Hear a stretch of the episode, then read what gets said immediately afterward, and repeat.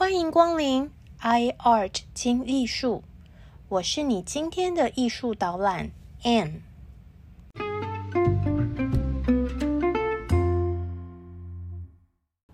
大家好，大家好，我是住在香港的台湾人 Anne，欢迎您来到 iArt 精艺术，让我们利用以下的时间，轻松来场云端美术之旅。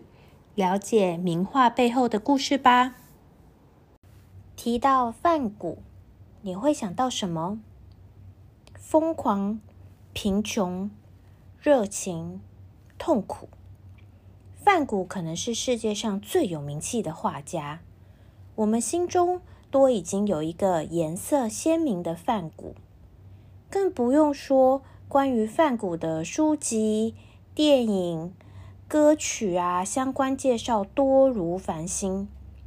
一头乱发、沧桑瘦弱、耳朵包着绷带的梵谷，就像是一个终极画家的原型。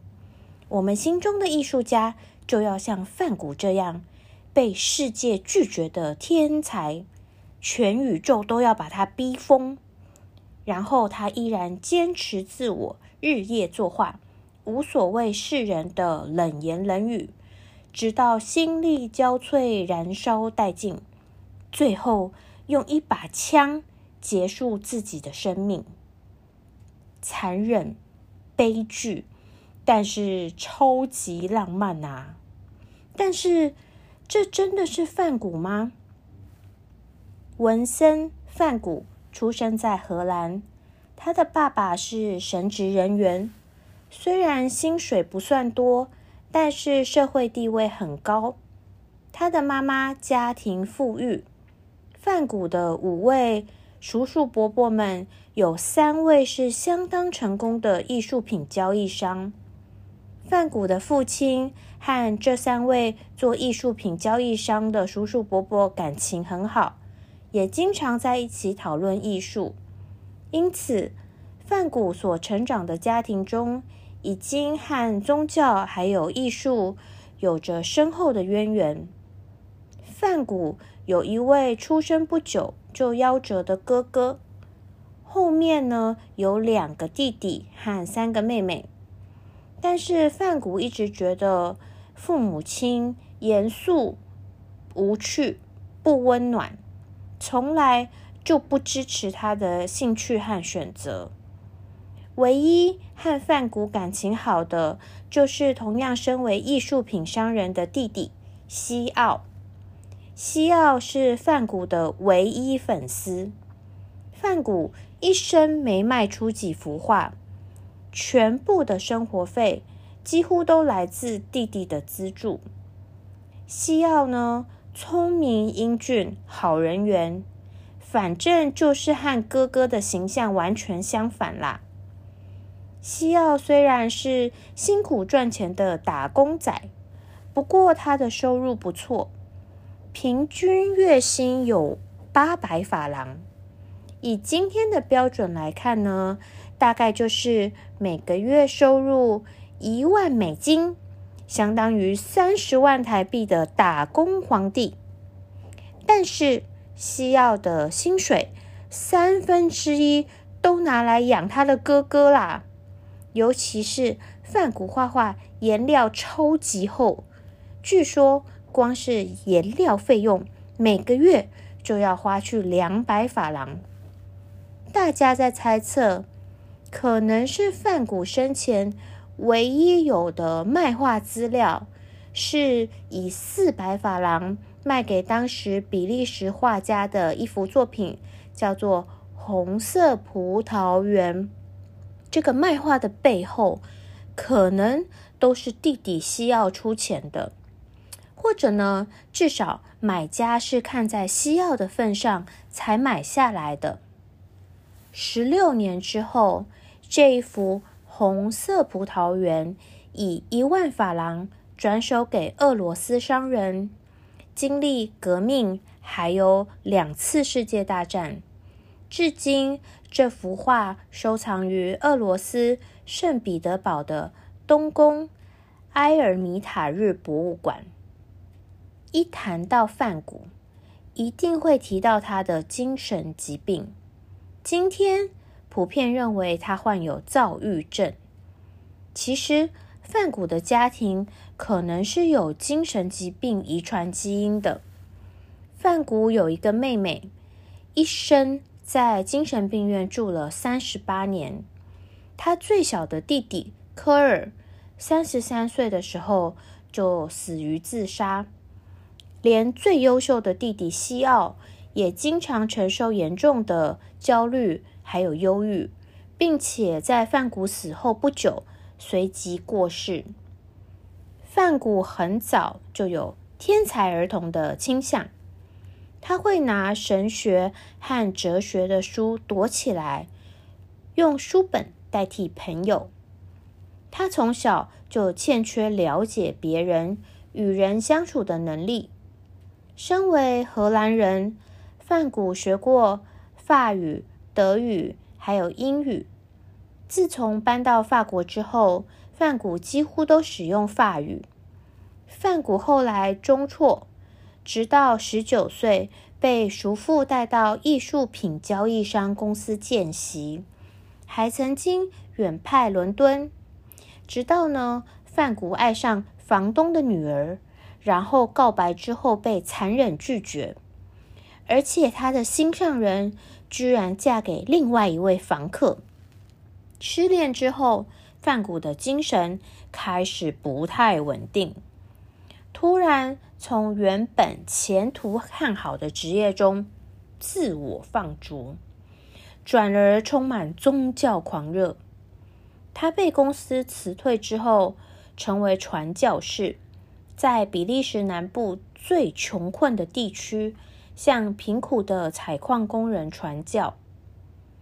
范谷呢，几乎将自己所有的一切物质全部都给予出去，甚至他的租屋也让给流浪汉，自己搬到贫民区去居住，每天睡在草堆上，让自己的精神和肉体都与这些矿工们同在。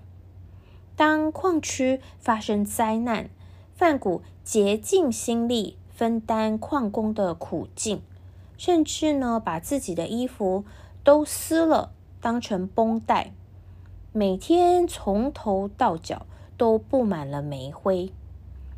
但是教会里的其他成员认为，像范谷这样极端强烈的宗教情感与悲天悯人的性格。并不适合担任传教士。他们觉得范谷呢，应当引导矿工认识上帝，而不是成为矿工的一份子。因此啊，范谷又失去了工作。但是，范谷和这些底层人共同生活的经历，让他日后画出了此生的第一张杰作——吃马铃薯的人。在这张图画里，一家人围坐在简陋的餐桌前吃饭。桌上的马铃薯说明了这些是靠土地谋生的人。虽然画面昏暗，但是温暖的灯光照亮了友好的气氛，让我们也参与了画中人物卑微但是重要的饮食时光。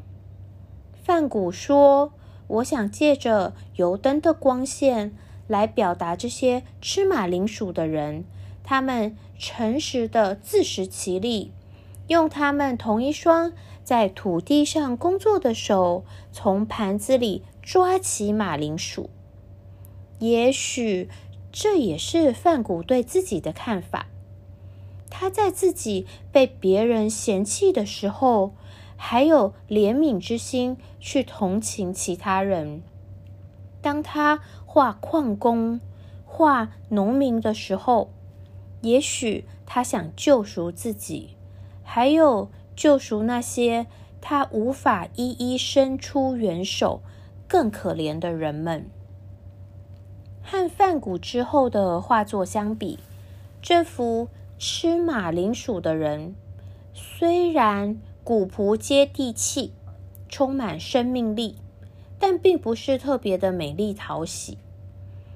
一八八五年左右，终于开始有画商对梵谷的作品感兴趣，首次展出他的作品，就包含这幅吃马铃薯的人。但是呢，全部的作品都没有卖出去，连弟弟西奥都说，哥哥的这些画作颜色都太过灰暗了。不符合现在当下流行的亮色印象派画风，但是从这幅画开始，我们看见了一个熟悉的画家范谷开始启程。他的善良、激情、悲天悯人、孤独、不合时宜，这些人格特质。创造了梵谷独特的个人画风，创造了我们如此喜爱的大画家。直到大约二十七岁的时候，梵谷才开始了他的画家生涯。然而，在他生前的最后十年间，却创作了两千一百幅左右的画作，包括大约。八百幅左右的油画。梵谷早期只以灰暗色系进行创作，后来他来到了巴黎，遇见了印象派画家们，渐渐融入了印象派彩色鲜艳的画风。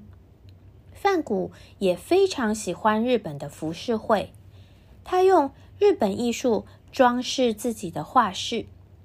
这个时期的范谷有许多作品都深受浮世绘的影响，他也画下了他心目中的艺妓形象。不过，梵谷的感情生活就很暗黑了，每一段恋爱都很惊悚。前面我们说过，梵谷爱上房东的女儿被拒绝，结果呢，精神状态。就开始越发不稳定。之后，范谷又经历爱上表姐，然后呢，他跟表姐告白，表姐就说：“不可能啦，某猴宁，never。”然后呢，范谷就做出把手掌放在蜡烛灯火上烧这种很不 OK 的自残行为。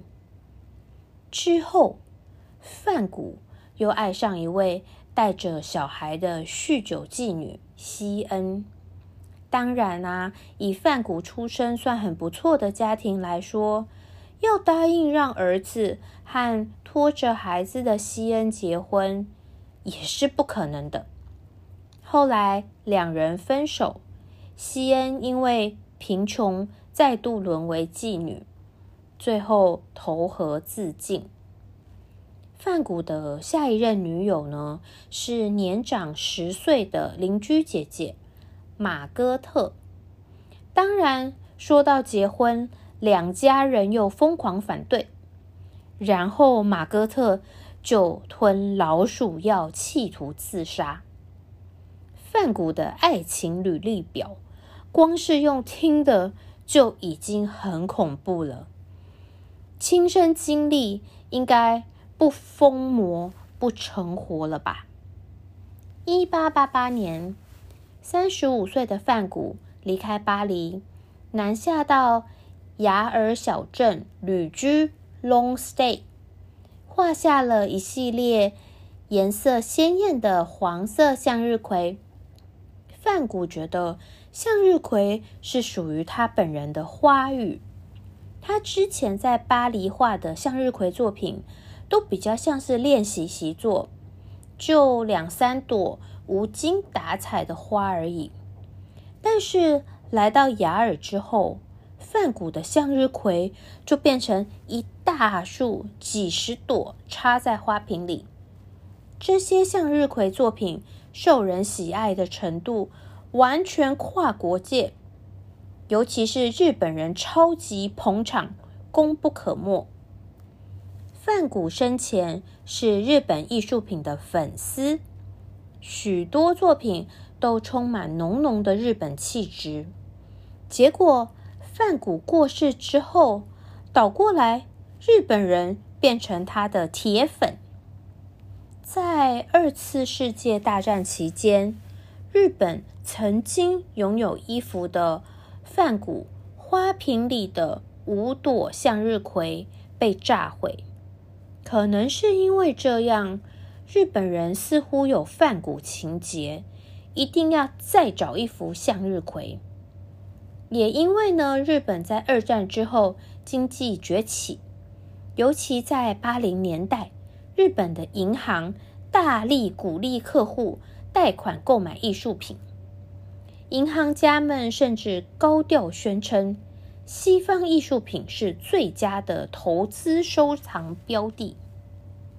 一九八七年，安田火灾海上保险公司的会长后藤康南以接近四千万美金的价格买下了范谷的作品《花瓶里的十四朵向日葵》，开创了范谷作品有史以来最昂贵的记录。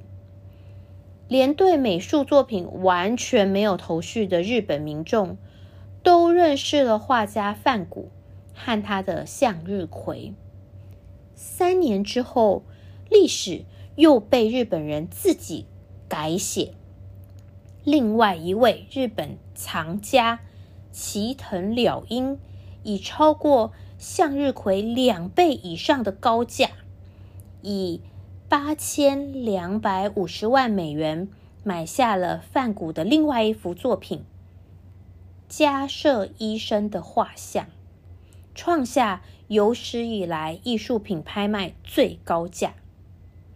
全世界都爱梵谷的向日葵，我自己也被洗脑的很严重。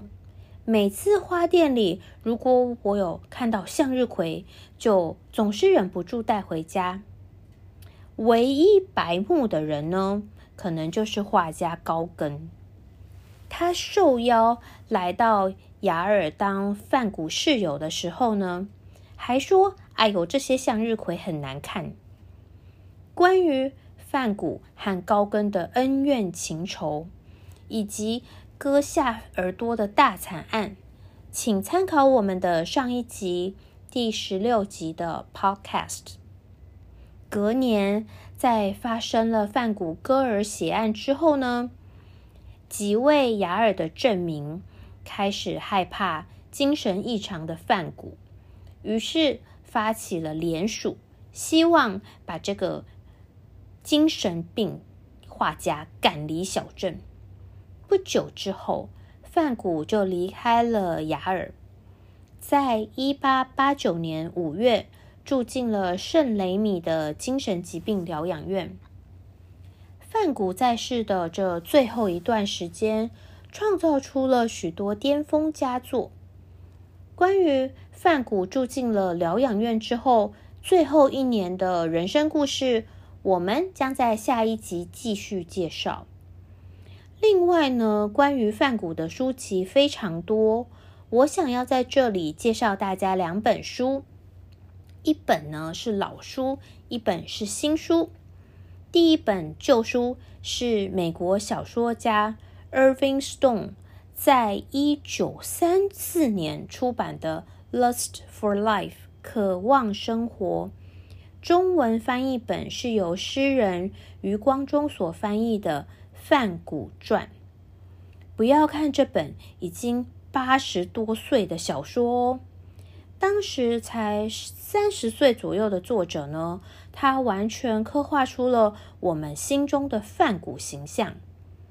无论真实的范谷是什么样子的人，反正啊，大家看了小说就认定了，范谷呢就是书中善良、艰苦、悲惨却辉煌的伟人，简直是耶稣型的人物啊！作者 Irving Stone 的确是描绘艺术家的高手。他的另外一本关于米开朗基罗的书叫做《The Agony and Ecstasy》，痛苦与狂喜，也是超级好看哦。后世的米开朗基罗电影也很多是根据这本小说改编，像 Erin Stone 这种神级作家，可以奠定艺术家形象的地位，就有点像是伊丽莎白泰勒这种厉害的演员。像伊丽莎白泰勒饰演的埃及艳后，谁知道西元前的埃及女王是啥模样？反正。我们认定了，她就是伊丽莎白·泰勒电影里饰演的样子就对了。《范古传》除了奠定大画家的经典形象之外，由于中文版是诗人余光中先生翻译的，因此读起来非常吸引人。字里行间的深刻情感，根本就像是原创作品。几乎没有办法想象是一本翻译的书哦。另外，还要介绍一本书，是定居在普罗旺斯的英国作家 Bernadette Murphy 在二零一六年出版的书，叫做《Van Gogh's Ear》（梵谷的耳朵）。这本书比较像是记者的报道，或者是侦探推理。他用抽丝剥茧的手法呢，揭开了梵谷割耳朵事件的始末。书中的视角很亲民，关于梵谷的生平的描述呢，也是用比较接近我们现代研究者观察梵谷的角度。好哦，今天的导览就先到这里，我们将在下一集介绍。范谷人生最后一年的故事，我们下次见，哈奇金。